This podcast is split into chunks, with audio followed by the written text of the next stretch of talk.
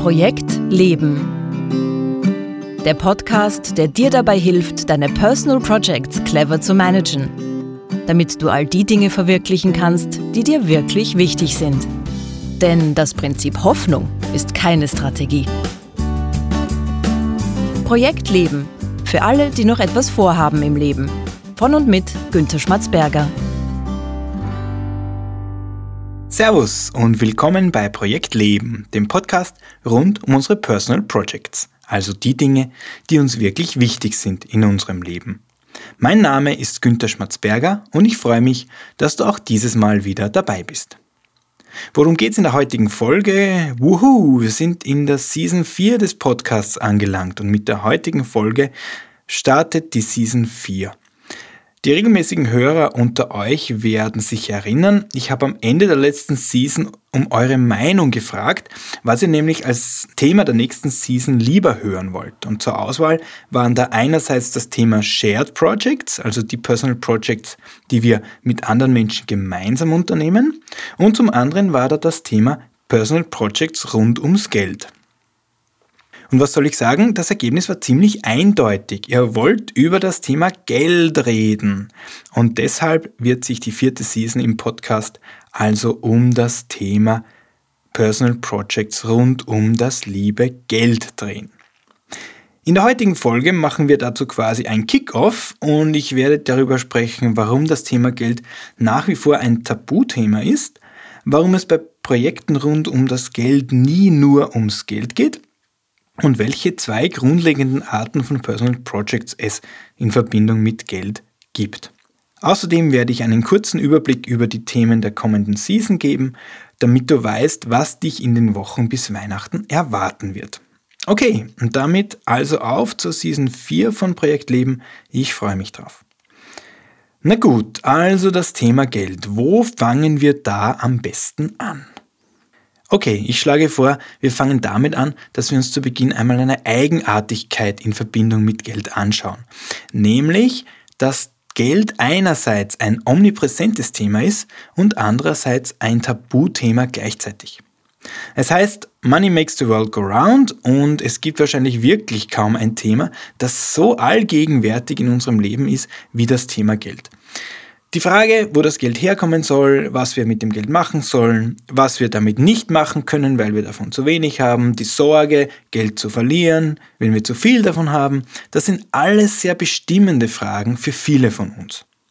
Gleichzeitig finde ich es interessant, dass die meisten Menschen sehr selten über das eigene Geld sprechen. Geld ist nämlich eines der wenigen verbliebenen Tabuthemen in unserer Gesellschaft, zumindest in unseren Breitenkreisen. Und über Geld spricht man nicht, heißt es ja auch.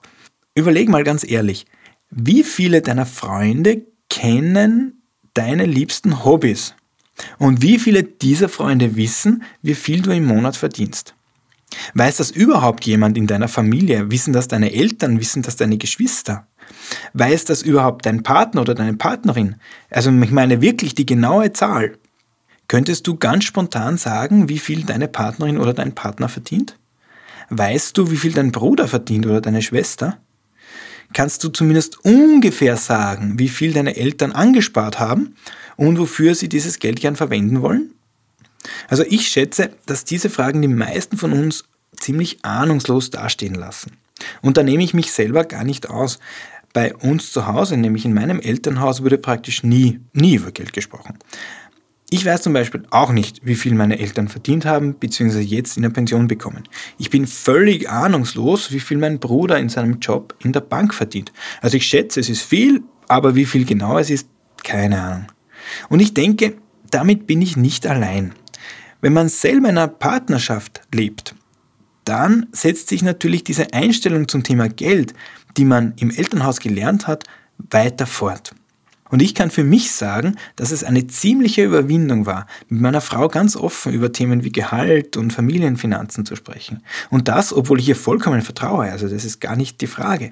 Also ist es kein Misstrauen, das die Kommunikation über das Geld so schwierig macht, sondern es ist dieser hartnäckige Gedanke, dass es sich eben nicht gehört, über Geld zu sprechen. Und nun stellt sich für mich natürlich die Frage, wo kommt dieser hartnäckige Gedanke denn eigentlich her? Und dazu muss man glaube ich, wissen, dass es beim Thema Geld nie nur um das Geld geht. Also wenn wir von Geld reden, dann reden wir zwar vordergründig vom Geld, aber in Wirklichkeit geht es uns um etwas ganz anderes. Worum es nämlich immer geht, wenn wir von Geld reden, sind die Emotionen, die Gefühle, die mit dem Geld verbunden sind. Geld ist nämlich ein ausgesprochen emotionales Thema, vielleicht sogar eines der emotionalsten Themen überhaupt und vielleicht sogar ein rein emotionales Thema. Und aus meiner Sicht sind es zwei Emotionen, die da eine ganz besonders große Rolle spielen. Und das ist zum einen Neid und zum zweiten Scham. Zuerst mal zum Neid. Wenn jemand viel Geld hat oder viel Geld verdient, dann wird er wenige Menschen finden, die ihm auf die Schulter klopfen und sagen, gut gemacht, mein Lieber, ich freue mich für dich, dass du so viel verdienst. Ich sage nicht, dass es diese Menschen nicht gibt, aber ich glaube, viele sind es nicht. Die wesentlich häufigere Reaktion ist, denke ich, dass man sowas denkt wie, hm, wie kommt denn der zu so viel Geld? Warum verdient denn der so gut und ich nicht? Was leistet der denn schon Großartiges dafür? Und ich muss mich da jeden Tag anstrengen und abrackern und bekomme im Vergleich dazu einen Hungerlohn. Und da sind wir auch schon bei einem ganz entscheidenden Punkt. Geld funktioniert in unserer Gesellschaft als eine Art Wertmaßstab. Wir messen unseren eigenen Selbstwert auch, nicht nur, aber auch anhand des Geldes, das wir verdienen.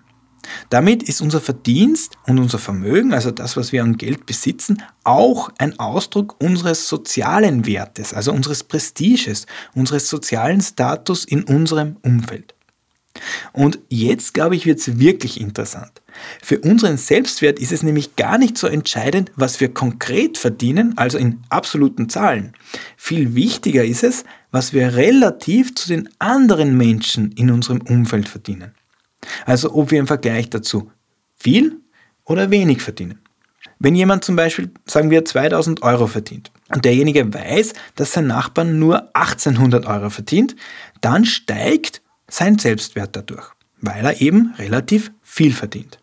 Wenn diese gleiche Person mit dem gleichen Einkommen von 2000 Euro aber einen Freund trifft, der ihm jetzt erzählt, dass er in seinem neuen Job jetzt 2500 Euro verdient, dann ist das schlecht für sein Ego, weil er jetzt nämlich draufkommt, dass er im Vergleich zu seinem Freund viel weniger verdient.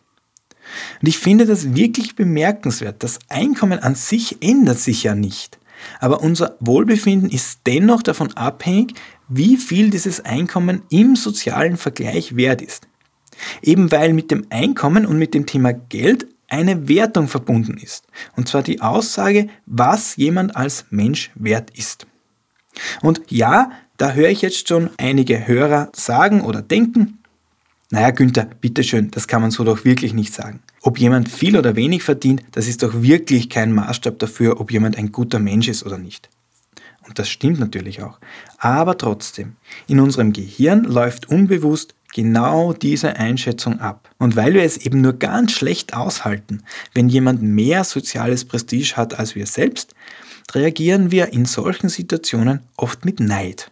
Wir neiden jemanden das Geld. Aber in Wirklichkeit neiden wir ihm nicht das Geld, sondern den sozialen Status, der durch dieses Geld ausgedrückt wird. Und damit kommen wir auch schon zur zweiten Emotion, die stark mit Geld verbunden ist, nämlich Scham. Wenn ich nämlich jetzt das Gefühl habe, dass ich relativ wenig verdiene oder insgesamt relativ wenig Geld habe, also wieder im Vergleich zu den Personen, die in meinem sozialen Umfeld sind, dann werde ich eher nicht über meine finanzielle Situation sprechen wollen. Weil dann könnte es nämlich passieren, dass der andere mit mir Mitleid hat. Und Mitleid, das ist ein Gefühl, das sich die allerwenigsten von uns wünschen. Wir wollen nicht bemitleidet werden, weil nämlich Mitleid bedeutet, dass wir an sozialem Prestige einbüßen. Und wenn schon nicht aus Sicht der anderen, dann zumindest aus unserer eigenen Einschätzung. Und wenn jemand die ultimative Selbsterfahrung starten möchte, dann ist das nicht ein Bungee-Jump von einer hohen Brücke, sondern versucht einmal eine Stunde lang in der Fußgängerzone zu betteln. Das ist die ultimative Selbstüberwindung.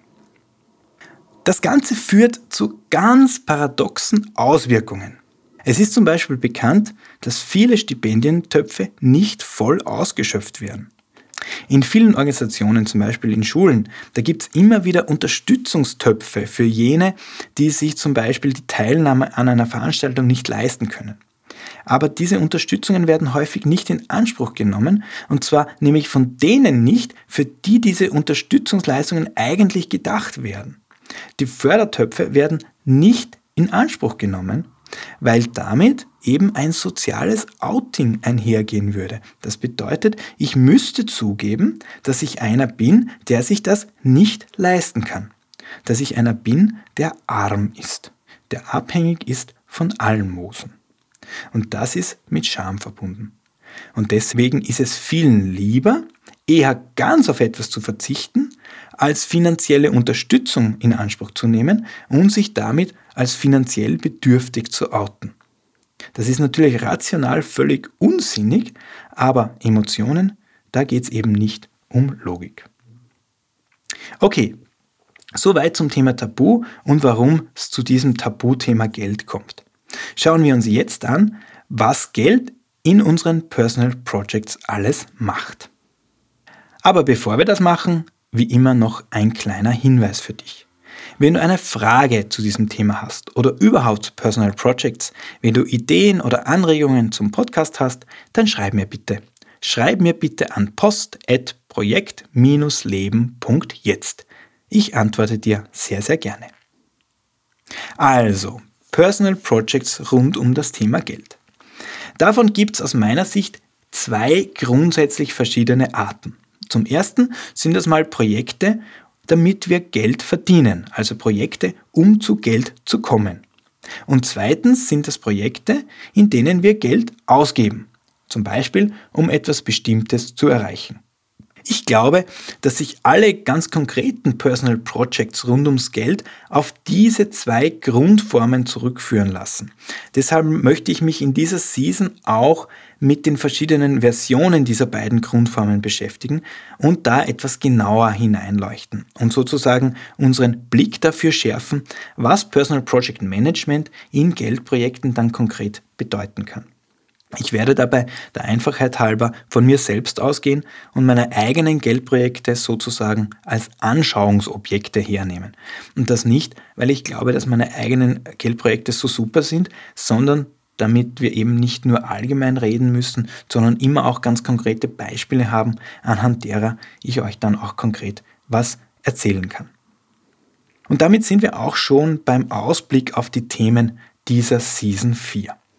Es geht wie gesagt in dieser Season um Personal Projects rund um das Thema Geld.